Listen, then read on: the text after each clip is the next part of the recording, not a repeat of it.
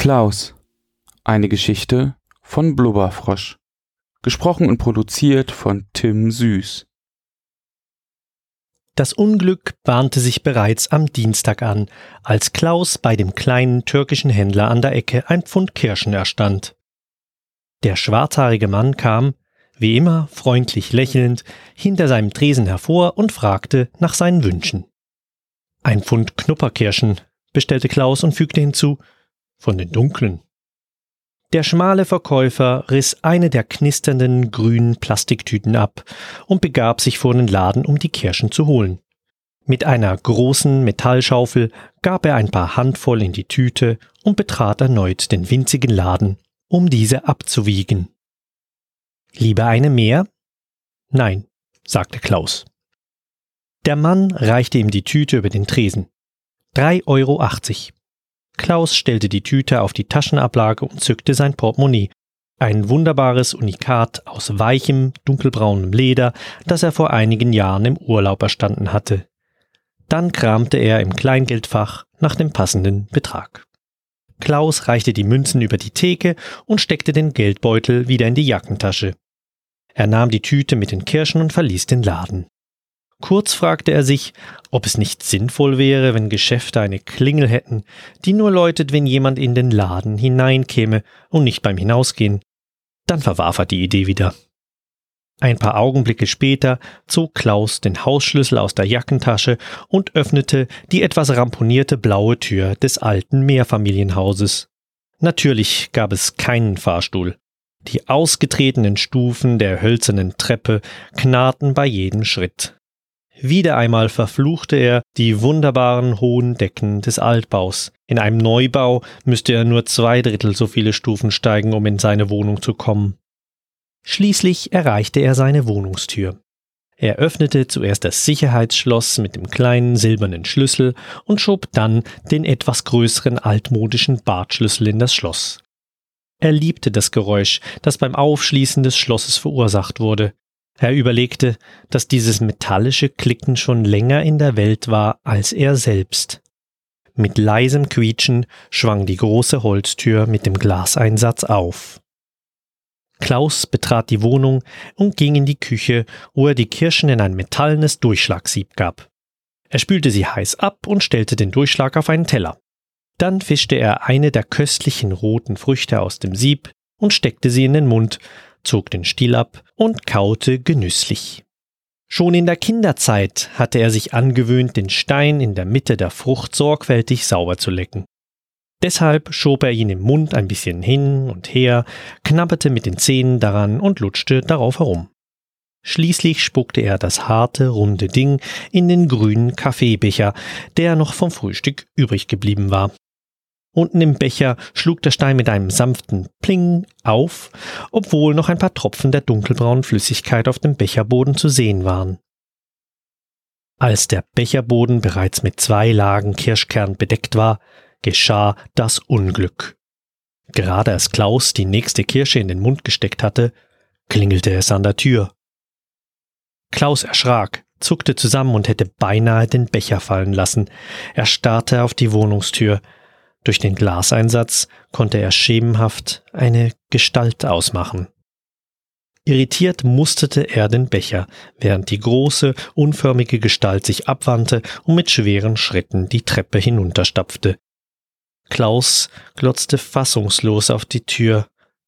Er hatte den Kirschkern verschluckt. Klaus spürte, wie der Stein durch seine Speiseröhre rutschte und im Magen landete. Sofort schossen ihm all die Warnungen wohlmeinender, wenn auch meist ältlicher Verwandten durch den Kopf. Instinktiv griff er nach einem Glas, um dieses mit Wasser zu füllen. Mitten in der Bewegung erstarrte er. Hatte doch eine Tante mütterlicherseits immer wieder behauptet, dass das Gemisch von Wasser und Kirschen im Magen zu schweren Krämpfen und schlimmen Durchfällen führen würde. Zutiefst beunruhigt stellte Klaus das Glas wieder weg. Neulich hatte er gelesen, dass sich im Innern eines Kirschkerns Blausäure befindet. Blausäure. Klaus fühlte ein Prickeln an den Zehen. Seine Finger wurden kalt und taub und ihm wurde übel. Er spürte, wie das Blut aus seinem Kopf nach unten sackte und setzte sich schnell auf einen Stuhl. Dann fiel ihm ein, dass der Kirschkern ja gerade erst in seinen Magen hineingerutscht war und noch gar nicht weit genug aufgelöst worden sein konnte. Erleichtert atmete Klaus tief durch. Aber was sollte er tun?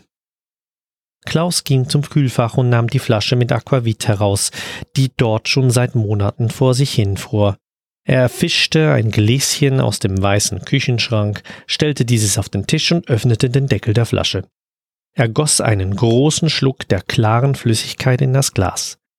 Sofort beschlug die Außenseite und seine Finger hinterließen Spuren auf dem Glas, als er den scharfen Schnaps mit Schwung in seinen Mund kippte. Die Flüssigkeit brannte in der Kehle, rann seine Kehle hinunter und bildete einen heißen Knoten in seinem Magen. Das sollte das Problem beseitigen, dachte Klaus. Dann dachte er an die Geschichte, die seine Mutter ihm einmal erzählt hatte. Ein kleiner Junge hatte beim Kirschenessen nicht aufgepasst und einen Kern verschluckt. Nach ein paar Tagen begann im Magen des Kindes der Kern zu keimen, und ein Baum wuchs im Leib des Jungen heran. Klaus brach erneut der Schweiß aus. Noch einmal griff er zur Flasche, die noch auf dem Tisch stand, und goss das Glas bis zum Rand voll. Dann griff er zum Telefon und wählte den Giftnotruf. Was kann ich für Sie tun? fragte die verbindliche, aber freundliche Stimme am anderen Ende, nachdem sie sich vorgestellt hatte. Ich habe einen Kern verschluckt, nuschelte Klaus. Albern, dachte er und legte hastig auf. Er trank noch einen Aquavit und spürte, wie ihm der Alkohol zu Kopf stieg. Energisch schraubte er den Verschluss auf die Flasche und stellte sie zurück in das Gefrierfach.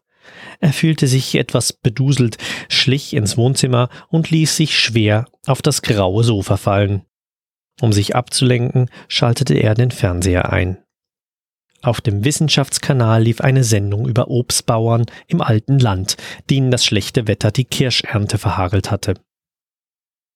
Irgendwann musste Klaus eingeschlafen sein, denn als er hochschreckte, lief der Fernseher noch.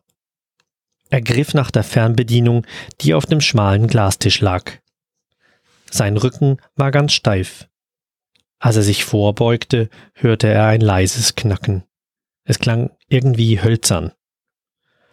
Schlaftrunken versuchte er sich zu strecken. Wieder so ein Knarren. Er erreichte den richtigen Knopf auf der Fernbedienung gerade so und schaltete den Fernseher aus. Etwas irritierte ihn und er sah genauer hin. Etwas Grünliches hing an seinem Finger. Er griff danach und versuchte es abzustreifen. Während er noch darauf starrte, quollen feine Ästchen aus seinen Fingerspitzen. Dann bohrten sich seine Wurzeln in den Boden.